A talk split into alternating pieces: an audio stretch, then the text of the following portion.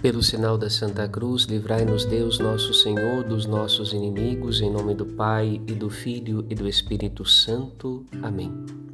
Piedade com desprendimento. Eis o que ensina São Paulo a Timóteo. Ambas as coisas são necessárias para um bom cristão: apegar-se a Deus e desapegar-se deste mundo. A consequência é o nascimento de uma outra virtude essencial para viver bem, a partilha.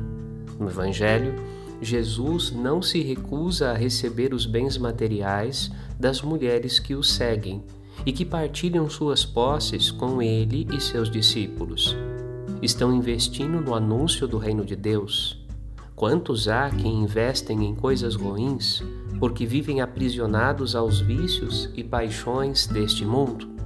Pedimos ao Senhor que, quanto mais próximos dele, mais experimentemos o desejo de usar os frutos do nosso trabalho em favor do bem e na partilha com os irmãos. Padre Rodolfo.